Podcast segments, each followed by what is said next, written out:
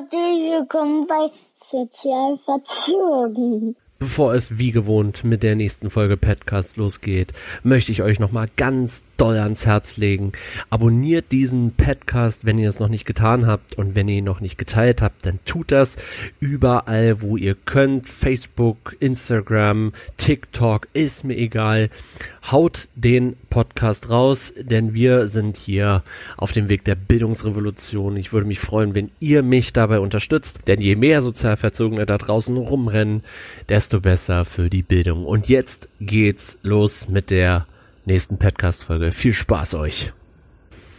Hey Leute, herzlich willkommen hier beim Sozialverzogen Podcast. Hier gibt's ordentlich Bildung auf die Ohren, meine lieben Pädagogik-Interessierten. Egal ob ihr Eltern, Pädagogen, Schüler, Kinder seid, ihr seid hier herzlich willkommen, mit mir in die Bildungsrevolution zu gehen. Und Heute habe ich ein relativ prekäres Thema mit der ganz klaren Überschrift Der Kindergarten ist keine Hölle.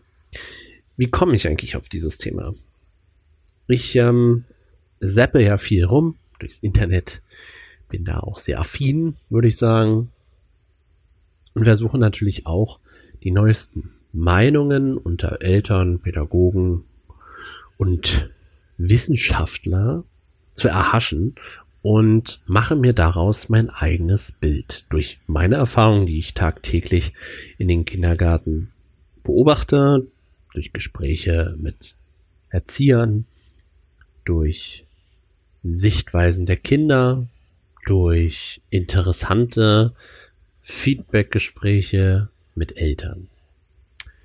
Dann bin ich hier auf einen Blog gestoßen unverborgenkindsein.de nennt sich die Internetseite und hier gibt es einen adäquaten Blog, der heißt fünf Gründe gegen Fremdbetreuung. Ist nicht ganz so hart wie meine Überschrift. Meine Überschrift kommt eher daher, dass ich vor kurzem auch in einer Online-Abteilung einer, in Anführungsstrichen, seriösen Tageszeitung genau diesen Titel hatte. Kindergarten ist die Hölle. Pff, Leute, was ist denn da los? Nur dieser Blogbeitrag hier hat ein paar Überschriften, die dem auch so ein bisschen ähneln und vielleicht nochmal für mich hier und für euch als Diskussionsgrundlage dienen. Es ist interessant, wie das jetzt auch irgendwie immer mehr wird. Das hat ein paar Gründe, die möchte ich dann aber auch anhand dieser Überschriften nochmal erläutern, was da vielleicht dahinter steckt. Wichtig ist, wir beleuchten hier ein Thema, was aus verschiedenen Sichtweisen gesehen wird. Das ist zum einen die Sichtweise der Eltern aus dem Blog oder der Mutter. Zum anderen aber die Sicht von mir als Pädagogen, der tagtäglich im Kindergartenbereich unterwegs ist und die Rahmenbedingungen kennt, beziehungsweise auch die Schwierigkeiten dahinter. Und fangen wir einfach an. Fünf Gründe gegen Fremdbetreuung. Erstmal Fremdbetreuung. Das bedeutet Tagespflege, Tagesmutter, Kindergarten. Hort, je nachdem wie alt das Kind auch ist. Speziell geht es hier aber um den Kindergarten. Und es häufen sich die Meinungen, dass der Kindergarten nicht der optimalste Platz ist, damit Kinder lernen, emotional, sozial stabil werden und eine relativ freie und unbeschwerte Kindheit erleben dürfen. Es ist mehr ein wirklich Arbeiten der Kinder. Das äh, setzt sich dann zusammen und aus Leistungsdruck der Eltern, aus schwierigen Rahmenbedingungen in den Kitas und äh, dem Wunsch, ein Rahmenprogramm irgendwie durchzuziehen. Von 0 bis 6 quasi. Aber fangen wir hier mal an. Hier steht Ausstieg aus dem finanziellen Hamsterrad. Ich fasse das kurz zusammen. Hier geht es darum, dass Finanzen nicht unbedingt als Hauptgrund genommen werden können, generell als Grund, eine Fremdbetreuung in Anspruch zu nehmen. Finde ich schwierig. Ich kenne einige alleinverdienende Mütter oder auch Väter, die sind sehr froh, dass sie neun Stunden arbeiten gehen können am Tag, beziehungsweise acht, achteinhalb, und sich ein wirklich fabelhaftes, unbeschwertes Leben leisten können. Denn man darf ja auch nicht vergessen, alleinstehend heißt ja oft nicht einfach, bin alleine mit Kind. Nein, man hat dann auch noch gewisse Zahlungen zu tätigen und die tun eventuell sehr weh. Beziehungsweise der ganze Haushalt, der auf nur zwei Schultern abgelegt ist. Und das ist natürlich immer schwierig. Dann möchte man auch noch viel Zeit haben für das Kind möchte an allen Sachen noch teilnehmen können, dem Kind was bieten können, etc. pp. Letztendlich schwierig, denn es gibt wenig berufliche Sparten in der gesellschaftlichen Mitte, die so gestrickt sind, dass man sich ohne schlechtes Gewissen und ohne daran zu denken, ein Haushalt mit einem Verdiener leisten kann. Denn sicherlich ist es so, ah, Kita-Platz kostet kein Geld mehr, jedenfalls in Berlin nicht mehr, was ja auch gut ist. Aber wenn man jetzt das Pech oder das Glück, je nachdem, das sehe ich auch sehr zweischneidig hat, dennoch eine Elterngebühr zu bezahlen, damit die ganzen Ausflüge und äh, Aktivitäten gedeckt sind, dann bezahlt man trotzdem seine 50, 60, 70 Euro im Monat. Und das ist ja für manche schon ganz schön groß, diese Summe. Dann kommt vielleicht noch der Schwimmkurs dazu. Das sind auch nochmal 90 Euro vielleicht. Und dann möchte das Kind vielleicht auch noch mal das ein oder andere tun mit seinen Kita-Freunden, wie auch immer. Und das läppert sich. Jetzt kann man natürlich sagen, ja, Geld ist nicht alles. Nö, ist auch so. Geld ist nicht bestimmend um dem Kind eine sehr gute Kindheit zu bieten. Da gebe ich recht. Definitiv. Aber pauschal zu sagen, Ausstieg aus dem finanziellen Hamsterrad, ja, Leute, ich finde das schwierig, denn wir müssen arbeiten gehen. Wir kommen ja nicht drum rum. Klar, wir könnten jetzt die Zeit der Schwangerschaft nutzen, so wie es auch hier drin steht, und man könnte sich einen Puffer anlegen. So. Wenn man aber schon in der Schwangerschaft alleinerziehend ist, soll vorkommen, dann wird das auch schwierig. Denn, wie wir alle wissen, das Geld ist jetzt nicht so üppig. Klar, in der Schwangerschaft hat man dann vielleicht noch Glück bis acht Wochen vor Entbindung oder sechs Wochen. Dann verdient man noch sein altes Geld, aber dann fängt die knabberige Zeit an mit dem ja, Elterngeld. Schwierig. Sehr, sehr schwierig. 67 Prozent von einem vollen Gehalt, das ist schon ganz schön knusprig. Und es ist ja jetzt nicht so, dass man eher in eine kleinere Wohnung zieht, wenn man äh, Nachwuchs bekommt, sondern eher in eine größere vielleicht, wenn man Glück hat. Vielleicht noch das erste oder das zweite Jahr in einer zwei, zweieinhalb Zimmer Wohnung lebt, aber dann braucht man nochmal Veränderung. Und das bedeutet auch wieder finanzieller Mehraufwand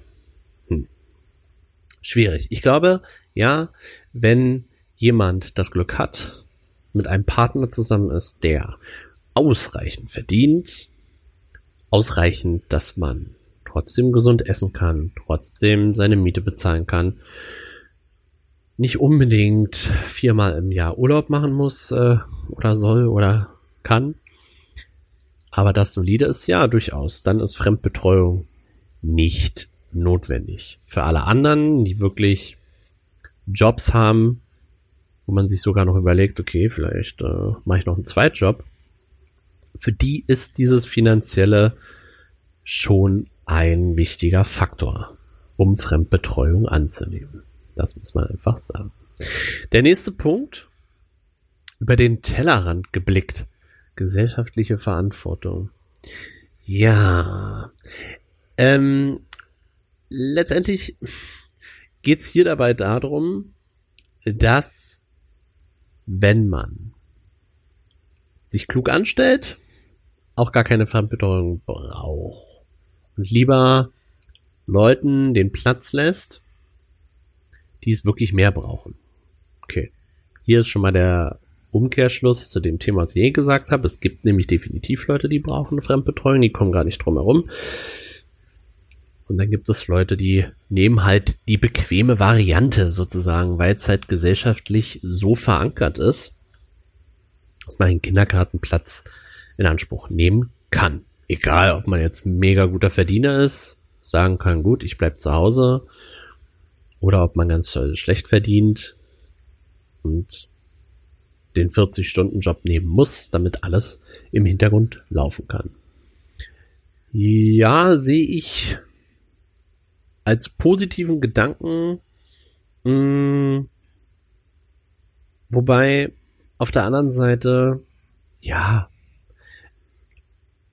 ich denke, wenn man die Chance hat, einen Kindergartenplatz zu bekommen, egal mit welchem Hintergrund, mit welchem privaten Hintergrund, sollte man es doch in Anspruch nehmen.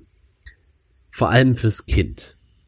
Vielleicht auch ein Stück weit für sich selber. Denn es ist auch gut, wenn Kinder lernen, ihr eigenes Reich zu haben. könnte man sagen, nee, die haben ja gar nicht ihr eigenes Reich, sie müssen es sich ja mit bestenfalls 100, 120 Kindern teilen. Ja, das stimmt, aber dennoch ist das die Welt der Kinder. Und die Welt der Kinder soll auch bestimmt werden von den Kindern. Und dort können sie sich entfalten. Weil am Ende des Tages muss man ganz klar sagen, wir als Erwachsene sind keine ebenbürtigen Spielpartner, nicht auf Dauer. Für den Moment, für den mütterlichen und väterlichen Kontakt super wichtig, total. Aber die eigentliche Sozialisation findet eben mit jungen Menschen statt. Nochmal eher, als wir es immer vorgeben. Wir sind da eher so die die Konterpersonen, die halt so mit dem Finger zeigen und sagen, hey, hier geht's lang. Und mit Kindern können sich Kinder ausprobieren. Sozial, emotional, in Konfliktbereichen, etc. pp. Von daher, ja, gut, hätte ich jetzt die Möglichkeit zu sagen, ja, ich bin gut verdient, kann Homeoffice machen, muss mein Kind nicht unbedingt neun Stunden in der Kita lassen, ja, ja, dann würde ich sagen, okay, fünf, sechs Stunden reichen auch, aber diese fünf, sechs Stunden sind wichtig, denn es gibt auch noch mal Tagesstruktur fürs Kind. Ne? Finde ich völlig in Ordnung. Dann kommen wir schon zum dritten Punkt. Fremdbestimmung reduzieren und Erziehungseinflüsse vor allem auch reduzieren. Hm, ja. Letztendlich ja, ein Kind bewegt sich dort natürlich unter ganz vielen Menschen, die viele Facetten haben, Erziehung durchzuziehen, sage ich jetzt mal. In einer Kita arbeiten so zwischen sieben, meinetwegen auch zwanzig Erzieher. Und die haben natürlich ein gleiches Konzept, definitiv. Aber im Inneren haben sie eine eigene reflektierte Meinung zum Thema Pädagogik. Und die einen sind da natürlich recht geradlinig, konsequent, die anderen eher laissez-faire, wobei das, ja, vielleicht übertrieben klingt, aber schon etwas lockerer und eher auf der Ebene der Kinder. Und dazwischen schwankt es nach oben, nach unten, nach links und rechts. Das kann natürlich wirklich für Kinder ziemlich schwierig sein. Vor allen Dingen, wenn der Tenor generell ist, ziemlich streng zu agieren, dann haben Kinder heutzutage große Probleme damit, weil sie diesen Machteinfluss nicht mehr spüren, was völlig in Ordnung ist. Aber dadurch, dass wir hm, verschiedene Generationen in Kindergarten haben, die andere Erziehung auch erlebt haben, werden sie genau damit auch konfrontiert. Ganz einfach. Menschen die in den 70er, 80er Jahren aufgewachsen sind, haben eine ganz andere Sozialisation erfahren als die Menschen, die in den 90er und 2000ern aufgewachsen sind. Das ist eben so. Bringt einfach die Natur mit. War schon immer so, bleibt für immer so. Momentan ist es eben so, dass die Kinder sehr viel mitbestimmen dürfen, sehr ressourcenorientiert aufwachsen können, was ich unglaublich gut finde, das wisst ihr deshalb natürlich mit so Erziehungsambivalenzen nicht unbedingt viel anfangen können. Denn, und da muss ich ganz klar sagen, als pädagogischer Fachberater sage ich immer, Kinder brauchen Klarheit. Sie brauchen nicht dieses Bäumchen wechsel dich, heute bin ich lieb, morgen bin ich sauer, morgen bin ich äh, wieder super konsequent, übermorgen denke ich, ach, Regeln, wozu Regeln? Damit kommen Kinder auch nicht klar. Kinder sind Spezialisten da drin, sich einer Umgebung auch anzupassen. Deswegen sind sie in der Kita meist auch etwas anders als zu Hause. Und im Sportverein auch wieder anders als in der Kita und zu Hause. Sie sind echt gute Chamäleons. Da sage ich, jo, könnte man sagen, ist in Ordnung der Einwand, aber eben schwierig umzusetzen. Denn es muss ja ein Konzept geben, woran sich alle halten. Das ist meistens auch so. Die Teams entwickeln Konzepte, die bestenfalls jedes Jahr auch nochmal angepasst werden. Spätestens alle zwei Jahre, spätestens natürlich hoffentlich zur externen Evaluation. Und da sage ich euch, ihr Eltern, wenn ihr zuguckt, ja, ich verstehe, wenn ihr den Druck habt, einen Kita-Platz zu suchen. Aber bitte sucht wirklich einen Kita-Platz, wo das Konzept stimmt. Wo ihr seht, dass dieses auch wirklich so umgesetzt wird. Wo euch kein Quatsch erzählt wird. Sondern ganz wichtig, Klarheit, authentisch agiert wird. Wollte eigentlich sagen, klar und authentisch. sehr viele Gedanken gerade im Kopf. Und das müsst ihr schon gewährleisten.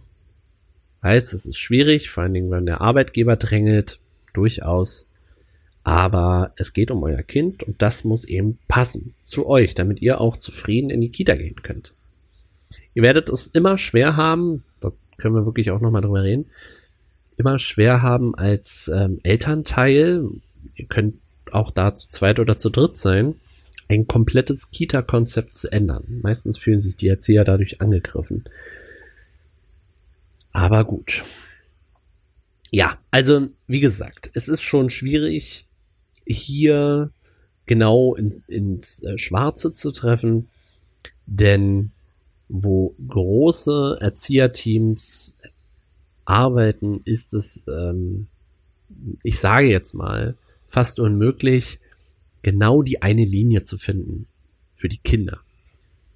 Und die Kinder, ja, die werden euch zeigen, ob sie damit klarkommen oder nicht. Sollte es nicht so sein, müsst ihr reden, definitiv.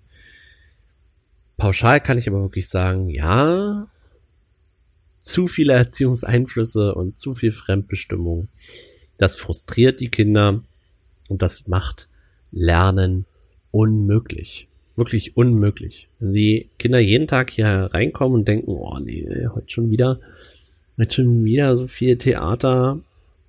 Ich darf schon wieder nicht früher aufstehen vom Tisch, nur weil ich jetzt noch auf die anderen warten muss. Ich muss mich schon wieder hinlegen, weil die anderen sich hinlegen. Dafür kann ich aber in jeden Raum gehen, habe die Freiheiten, alles zu machen. Ja, das ist sehr schwierig. Und da kommen wir dann auch zum vierten Punkt in diesem Blog. Frei lernen, frei leben eine freie Kindheit ermöglichen. Ja. Jetzt ist aber die Grundfrage, was ist Freiheit? Ist Freiheit, dass die Kinder ihre eigene Umgebung kennenlernen, erschließen und mit allen Facetten erleben können? Ist die Freiheit innerhalb einer Fremdbetreuung das alles erleben zu können? Oder ist die Freiheit heute die ganze Zeit bei Mama oder Papa zu Hause sein zu müssen und mit denen haushalten zu müssen. Also das ist schwierig. Ich muss ganz ehrlich sagen, ähm, und da kommen wir später auch noch zu, wenn ich mein Gesamtbild äh, hier beschreiben möchte. Ich glaube nicht, dass es bildende Freiheit ist, wenn die Kinder zu Hause bleiben.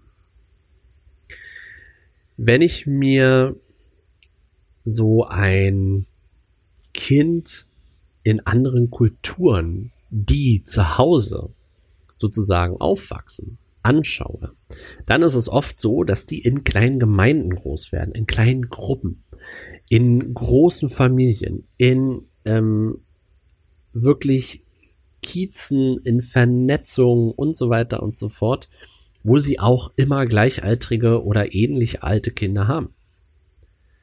Bleibt das Kind nur zu Hause, zwei, drei Jahre lang, bleibt die Sozialisation auf der Strecke. Das Konfliktverhalten, das ganze sozial-emotionale Gebilde kann gar nicht wachsen, weil es nur punktuell in diese Situation kommt, sich zum einen zu behaupten, zum anderen andere Charakteristika von Menschen kennenzulernen, damit auch umgehen zu müssen, die Logik dahinter zu erkennen. Also das ist ja ein ganz großes Bild. Sozial-emotionale Kompetenz ist so unglaublich riesig. Ich hatte auch vor kurzem gesagt, dass es so ein krass wichtiger Faktor ist, um auch schulreif zu werden. Und das nimmt man den Kindern, wenn man nur zu Hause bleibt. Keiner sagt ja, dass neun oder acht oder sieben bis 17 Uhr betreut werden muss. Richtig. Wirklich, wirklich, wirklich wichtig. Aber es ist schon wichtig, dass das Kind mit anderen Menschen in Kontakt kommt. Und das ist tausendmal wichtiger, als basteln zu lernen, als, ähm, ich sag jetzt mal, so diese typischen Kindergartengeschichten zu erleben, als irgendwie Ausflüge mitzumachen oder was auch immer. Wichtig ist, dass das Kind Kontakte knüpfen kann oder lernt, in Kontakt mit anderen Kindern zu treten. Ich mache immer wieder die Erfahrung, dass Kinder, die sehr lange zu Hause bleiben, drei oder vier Jahre sogar zu Hause bleiben, aus unterschiedlichsten Gründen, aus kultureller Art, familiärer Art, individueller Art, dass sie es unglaublich schwierig haben, in so einen gesellschaftlichen Rhythmus zu kommen. Und da geht es nicht um Unterdrückung. Da geht es um individuelle Impulse, die natürlich irgendwie gar nicht getilgt werden können, wenn man von Mama oder Papa 100% Aufmerksamkeit hat. Diese Bereitschaft, sich selbst genug zu sein, innerhalb einer Gruppe sich Kompromissen anzuschließen oder generell Kompromisse schließen zu lernen, etc. pp. Das ist ein unglaublich großer Kompetenzfaktor für das spätere Leben. Ich sag's euch, wie es ist. Und Kinder, die erst mit drei oder vier in den Kindergarten kommen, haben unglaublich große Probleme damit, sich da einzuordnen, nicht unterzuordnen aber ihre Nische da zu finden. Und das ist eben der Grund, warum ich sage, äh, ja, definitiv, lernen mit Begeisterung, definitiv, aber lernen nur von Mama und Papa zu Hause, schwierig. Sehr, sehr schwierig. Dafür gibt es natürlich auch beste Beispiele, kann ich mir sehr gut vorstellen. Aber die sind doch prozentual eher gering, würde ich behaupten. Bitte schreibt mir auf meinen Social Media Kanälen, wenn ihr anders denkt, haut raus. Ich diskutiere da sehr, sehr, sehr gerne mit euch. Mhm. Wo ich definitiv mitgehe, ist eben die Motivation, frei lernen zu können. Das heißt, sich seine Welt auch erschließen zu dürfen mit bestimmten Konsequenzen natürlich, mit bestimmten mm, mm, ja, Regeln trotz allem, aber dennoch so, dass die Kinder sich bilden können und nicht immer wissen, wie so große Steinbrocken hingeworfen bekommen und dann ist es das. Da bin ich auch kein Fan von. So, das war ein großer Punkt. Jetzt kommen wir zum letzten. Ähm, ja, mein Kind ist hochsensibel und braucht halt. Okay. Also Hochsensibilität, ja, kenne ich. Mm, mit solchen Eigendiagnosen sollte man trotzdem immer vorsichtig sein, bin ich der Meinung. Und viele Kinder sind oder scheinen hochsensibel zu sein, weil sie gewissen Konflikten und Begegnungen nicht ausgesetzt werden. Ganz einfaches Beispiel. Spielplatz. Also muss ich sagen, mein Kind ist etwas äh, forsch. Nein, wirklich. Er ist halt sehr bestimmt, er hat auch eine Meinung und die äh, kann er durchaus ausdrücken. Und trifft dann in bestimmten Kiezen auch auf Kinder, die dem nicht ganz so gewachsen sind. Und dann reagieren die Eltern häufig für ihre Kinder und nehmen die Kinder aus der Situation heraus und bieten ihnen meistens die, ich sag jetzt mal, konfliktfreiere Variante an. Ich sage jetzt nicht, dass man sich prügeln muss, ganz und gar nicht, darum geht's nicht. Aber man kann Dinge auch mal ausdiskutieren. Das macht ein Kind sehr viel stärker. Das bietet Möglichkeiten, kommunikative Wege zu finden, einen Kompromiss zu schließen und natürlich auch eigene Grenzen etwas runterzufahren, die eigene Frustration über die Situation regulieren zu können. Und oft sind Kinder damit überfordert, weil sie diesen Grenzen nicht ausgesetzt werden, weil viel abgenommen wird, weil viel entschieden wird, weil man denkt, man möchte dem Kind eine Stresssituation nehmen oder Angst oder wie auch immer. Es gibt definitiv hochsensible Kinder, da sollte man auch sehr genau darauf schauen. Diese Kinder brauchen einen ganz anderen Rahmen, einen viel fürsorglicheren Rahmen, einen viel emotionaleren und empathischen Rahmen als andere Kinder. Definitiv. Aber das erkennt ihr.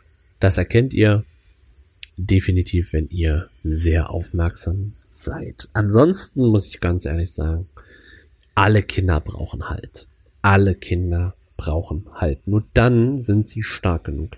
Wenn sie wissen, ihnen wird vertraut, ihnen wird Verantwortung gegeben, weil man sich dessen bewusst ist, welche Stärken das eigene Kind hat, dann können sie wachsen. Gibt man ihnen mit, dass man Angst hat, dass man sich unsicher ist, dass das eigene Kind oder die Kinder aus dem Kindergarten bestimmte Herausforderungen bewältigen, gibt man ihnen das Gefühl, definitiv zu versagen. Generell sind Kinder überhaupt gar nicht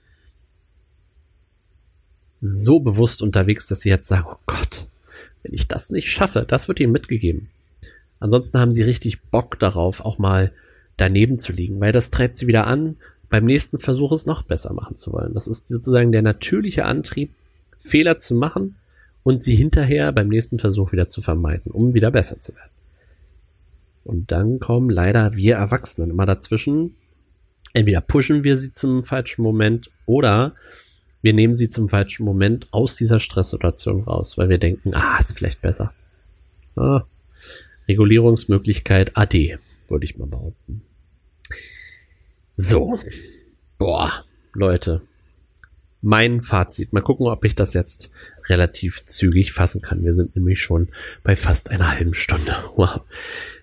Leute, ich bin definitiv für eine Betreuung im Kindergarten. Ich weiß aber, dass ich doch einiges noch mal ein bisschen drehen muss. Und deswegen bin ich ja hier auch unterwegs. Hallo, guten Tag. Bin hier der Bildungsrevolutionär. Hört sich so trabend, hochtrabend an, aber ist es eigentlich gar nicht. Nein, ganz ehrlich, Leute. Ja, Fremdbetreuung ist wichtig, denn das ist die Möglichkeit, wirklich viele, wie ich es auch schon gesagt habe, soziale Kontakte zu bekommen, die unglaublich wichtig ist, damit man als Mensch wächst.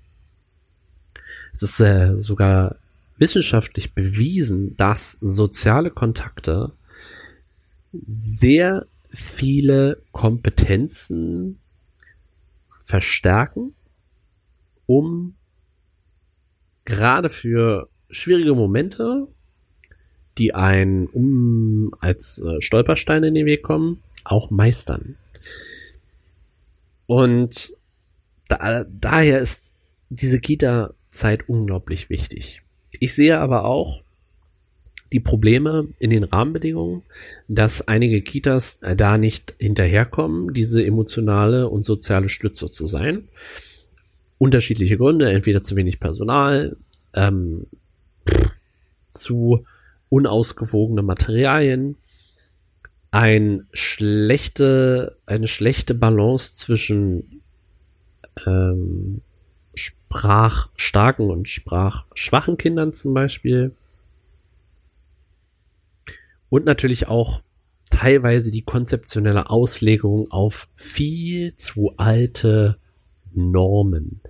Muss ich hier ganz klar sagen. Und das ist natürlich auch ein Punkt, deswegen bin ich auch unterwegs in den Kitas, das auch aufzubrechen. Ne? Dieses Kinder müssen aber auch mal, ne? Die müssen auch mal sitzen lernen. Die müssen aufpassen. Die müssen dies, die müssen das. Kinder müssen schon genug. Ähm, da müssen wir hinkommen.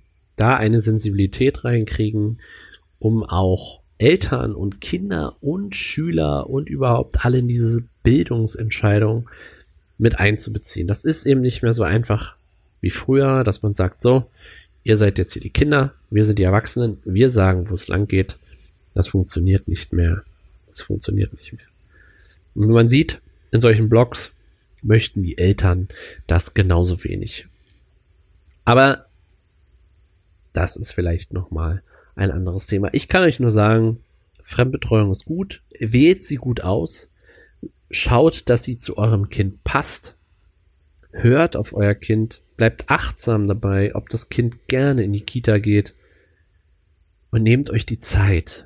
Wenn ihr wirklich eins investieren wollt in euer Kind oder generell in die Kinder, egal ob als Pädagoge oder als Elternteil, dann ist es Zeit. Und da gebe ich dem auch recht. Zeit ist dann wichtiger als Geld. Und das kriegt man immer irgendwie hin. Muss man halt schauen, was möglich ist. Aber Zeit ist unglaublich wertvoll. Ja. Okay. Boah. Leute, das war intensiv. Ich hoffe, ihr konntet mir folgen. Wenn dem so ist, wisst ihr, wo ihr mich findet. sozialverzogen.de Schaut gerne daran vorbei und liebe Pädagogen, ladet mich gerne ein. Bin dabei, ich, äh, können da mal quatschen.